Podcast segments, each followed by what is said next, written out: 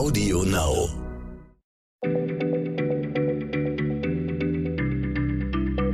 Schneller Schlau, der kurze Wissenspodcast von PM.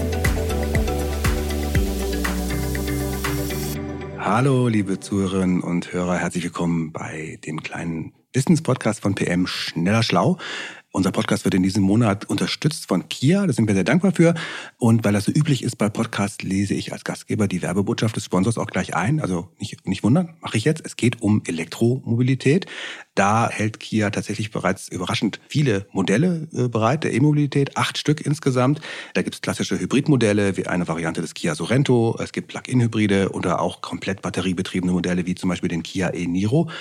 Und wenn man sich jetzt fragt, welches von diesen Modellen könnte denn zu meinem Fahrverhalten passen, ob ich jetzt Pendler bin oder viele lange Strecken fahre oder eine Fernbeziehung führe, was da am besten passt, das kann man sich bei www.kia.de anschauen und äh, sich da beraten und umgucken. So, Lieber Martin Scheufens, der Martin ist heute nämlich im äh, Studio. Jetzt äh, gehen wir zu unserem Thema über. Hallo Jens. Hallo. Das ist in diesem Monat einfach auch äh, immer wieder mal das Thema umweltfreundlicher Verkehr, weil das äh, einfach etwas ist, was unsere Hörerinnen und Hörer sehr interessiert.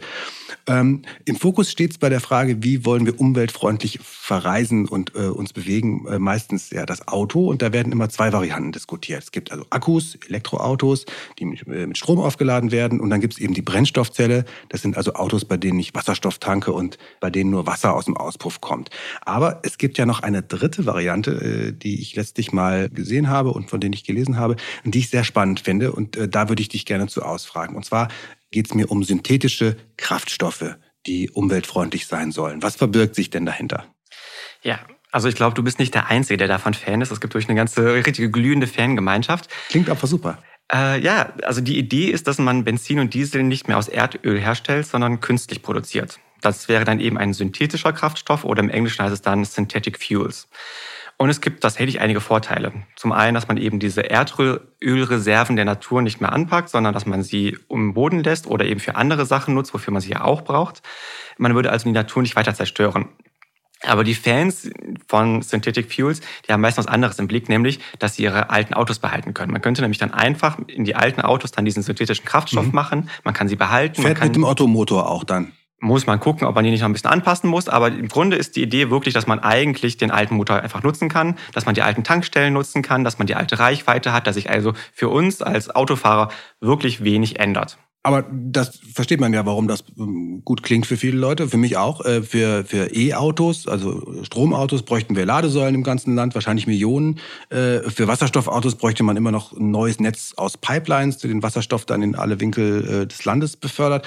Da wäre es doch irgendwie ganz praktisch, wenn man die alte Infrastruktur weiter nutzen könnte. Auch, auch wahrscheinlich umweltfreundlich, das nicht abzureißen und neu zu bauen. Ja, tatsächlich. Im ersten Moment klingt das gut. Man darf aber nicht vergessen, dass bei diesen synthetischen Kraftstoffen auch sehr viel neue Infrastruktur notwendig ist. Also jetzt vielleicht nicht so offensichtlich für uns als Autofahrer, aber im Hintergrund muss sich doch sehr, sehr viel verändern. Das versteht man aber eigentlich erst, wenn man einmal kurz darüber spricht, wie eigentlich dieser Treibstoff entsteht. Ah, jetzt kommt der, jetzt kommt der Erklärteil. Dann, äh, dann erklär mal. Also genau, das, tatsächlich weiß ich es auch nicht genau. Wie stellt man jetzt synthetische Kraftstoffe eigentlich her, wenn man dafür kein Öl verwenden darf? Wir brauchen ein paar Zutaten. Erste Zutat, grüner Strom, also regenerierbar erstellter Strom. Daraus oder mit diesen Hilfe erstellt man dann erstmal grünen Wasserstoff. Wie das geht, das hatten wir schon mal in einer anderen Folge von Schneller Schlau erklärt. Mhm. Und aus dem Wasserstoff machst du dann Benzin, indem du in das Ganze auch noch Kohlenstoffatome hinzufügst. Okay, und Kohlenstoffatome haben wir im Überfluss, weil quasi ja alles um uns rum mehr oder weniger aus Kohlenstoff ist. Es ist ja ein, wirklich ein, ein ganz, ganz häufiger Stoff auf der Erde. Ja, denkste. Du kannst natürlich jetzt auch Kohlenstoffe aus der Umgebung nehmen und die dann zu ähm, Kerosin verarbeiten oder zu Benzin verarbeiten, verbrennen und dann kommt das ganze CO2 in die Atmosphäre und dann hast du am Ende CO2 in die Atmosphäre gepustet. Am Ende. Was vorher nicht drin war. Was vorher nicht drin war. Du hast also den Klimawandel angeheizt. Das ist also wirklich eine schlechte Idee und das hinterläuft ja eigentlich alles, warum wir gerade darüber sprechen, dass wir den Verkehr umbauen. Okay, aber wenn wir dann quasi Kohlenstoff verbrennen müssen, äh, der sonst irgendwo rumliegt, dann sind künstliche Treibstoffe ja doch nicht sehr hilfreich, weil bei der Verbrennung eben CO2 entsteht und äh, zusätzlich in die Luft kommt und lässt sich ja dann nicht vermeiden, offensichtlich. Dann können wir die Diskussion ja auch beenden hier. Nicht ganz so schnell. Also die Leute, die für synthetische Kraftstoffe werben, die haben sich auch was dabei gedacht. Deren Idee ist, okay, wir können es nicht vermeiden, dass bei der Verbrennung CO2 entsteht, aber wir können bei der Herstellung CO2 aus der Luft nehmen, zu Treibstoff verwandeln und dann, wenn wir das dann später wieder verbrennen, dann ist genauso viel CO2 in die Atmosphäre übergegangen, wie wir vorher aus der Atmosphäre rausgenommen haben, sodass wir am Ende plus minus null sind. Mhm. Okay, das heißt, der Kohlenstoff, den man braucht, um das herzustellen, den nimmt man aus dem CO2, da ist ja auch Kohlenstoff drin und hat dann nachher quasi ein Plus-Minus-Null-Spiel. Das klingt doch gut, das ist ein, quasi ein, ein, perfekter Kreislauf dann. Kohlenstoff aus der Luft und nachher wieder rein und ich habe zwischendurch aber äh, Kraftstoff. Genau, das ist eine gute Idee, sie ist nur sehr schwer umzusetzen. Wäre es so einfach, CO2 aus der Atmosphäre rauszuholen, dann würden wir das heutzutage schon machen, weil das ist ja ein großes Problem, es treibt den Klimawandel an.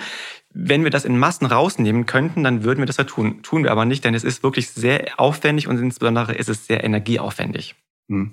Okay, dann nehmen wir aber mal für einen Augenblick an, dass man es vielleicht in der Zukunft hinbekommt. Also bei anderen Technologien es ja auch Fortschritte gegeben und gebraucht, äh, bis sie dann einmal effizient gelaufen sind. Also nehmen wir doch mal an, dass es solche hier auch solche Fortschritte gibt. Und dann, äh, wenn man also das CO2 gut aus der Atmosphäre rausholen kann und das verbinden kann äh, zum Kraftstoff, dann wäre doch synthetische Kraftstoffe eigentlich ein super Produkt? Ja und nein. Also ich sehe. Jede Antwort fängt so an heute von dir. Ja, tut mir leid, aber ich bin wirklich ein bisschen pessimistisch bei dem Thema.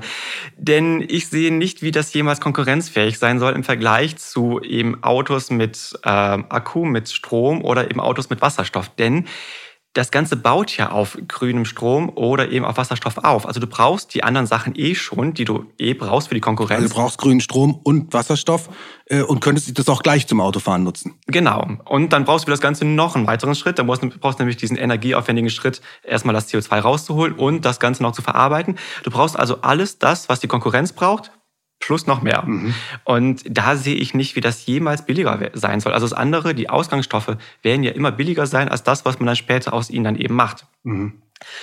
Deswegen all die Leute, die dann sagen, synthetische Kraftstoffe sind super, wir sollten die machen, weil Wasserstoff funktioniert nie, die vergessen in der Argumentation, dass auch sie ja gerade Wasserstoff brauchen, wenn sie synthetische Kraftstoffe nutzen wollen. Ja, okay, das, das, das sehe ich ein, aber jetzt mache ich nochmal den Widerspruch. Äh, trotzdem hat das ja doch einen Vorteil, dieser Kraftstoff. Den hast du eben auch schon selber gesagt. Zum Beispiel die längere Reichweite jetzt im Vergleich zum, zum Stromakku. Für Autofahrer ist es da doch irgendwie doch auch viel simpler, wenn sie an den aktuellen Tankstellen äh, mit den aktuellen Autos tanken können. Das könnte doch auch ein Vorteil sein. Also wenn Menschen lieber darauf umsteigen, äh, auf so einen synthetischen Kraftstoff und die alten Autos behalten, äh, als Elektroautos zu machen, dann schaffen wir doch vielleicht dann doch die Verkehrswende leichter, auch wenn wir dann diese Nachteile, die du eben genannt hast, in Kauf nehmen. Also vielleicht ist es dann unterm Strich trotzdem besser, synthetischen Kraftstoff zu machen, weil die Leute das einfach besser akzeptieren. Also wenn die Menschen wirklich alle gegen Akkuautos sind oder gegen Wasserstoffautos, dann ist das sicherlich eine gute Alternative. Trotzdem bezweifle ich, dass die Menschen am Ende wirklich darauf umsteigen. Denn, wie gesagt, es ist immer die teurere Variante. Sie ist ja immer teurer als der Wasserstoff, weil es eben Wasserstoff ist, plus ein weiterer Verarbeitungsschritt, plus ein weiterer Energieverbrauch. Und das wird ganz schön teuer werden. Und ich glaube, in dem Moment, wo die Leute die Wahl haben zwischen billigem Wasserstoff und teurem synthetischen Kraftstoff, nehmen die immer die billigere Variante. Das ist ein Argument, aber ich nerv dich jetzt. Sorry, ich, ich hatte mich in die Idee so ein bisschen verguckt. Ich gebe die Hoffnung jetzt mal nicht auf, weil mit synthetischen Kraftstoffen müssen wir doch viel weniger Geld in diese ganzen neuen Tankstellen und die, äh, die ganzen neuen äh, Automodelle stecken. Das spart man ja was. Dann könnte man das Geld doch nehmen, um den synthetischen Kraftstoff zu subventionieren. Dann wäre er gar nicht so teuer. Da hat man spart ja an einer anderen Stelle dann. Ja, man spart bei ein paar Sachen. Man muss die Tankstellen nicht mehr umbauen und auch die Autos müsste man nicht neu kaufen. Allerdings Du brauchst ja auch dafür ganz viel Infrastruktur. Du brauchst die Windräder, die den Strom produzieren. Du brauchst die Anlagen, die den Wasserstoff machen. Du brauchst die Anlagen, die den CO2 aus der Atmosphäre holen. Du brauchst die Anlagen, die dann daraus eben den Benzin oder den Diesel machen. Also es gibt ganz viele neue Anlagen, die du brauchst, ganz viel Infrastruktur. Nur sind die halt im Hintergrund und deswegen sehen die meisten Menschen das nicht. Okay, ich gebe auf. Jetzt, hast du mich desillusioniert. Das ist also doch keine so eine gute Idee, synthetischer Kraftstoff. Ja, es tut mir leid, dass ich dich tatsächlich so desillusionieren musste. Es gibt einfach ziemlich viele Fallstricke, die man auf den ersten Moment nicht sieht. Und es gibt einen Punkt, und das ist dann vielleicht auch der Sargnagel dafür, zumindest in meinen Augen.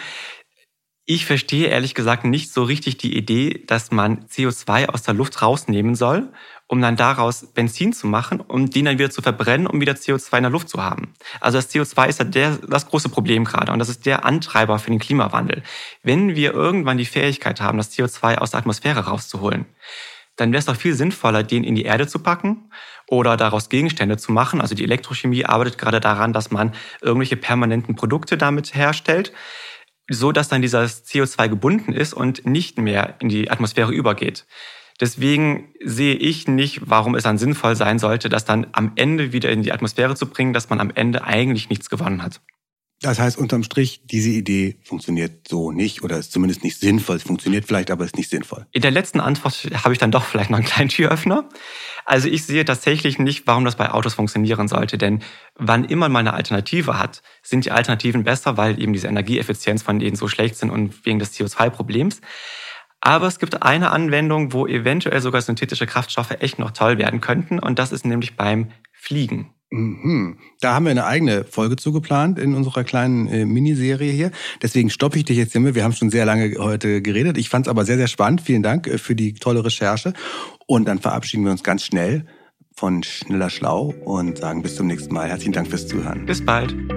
Schneller Schlau, der kurze Wissenspodcast von PM.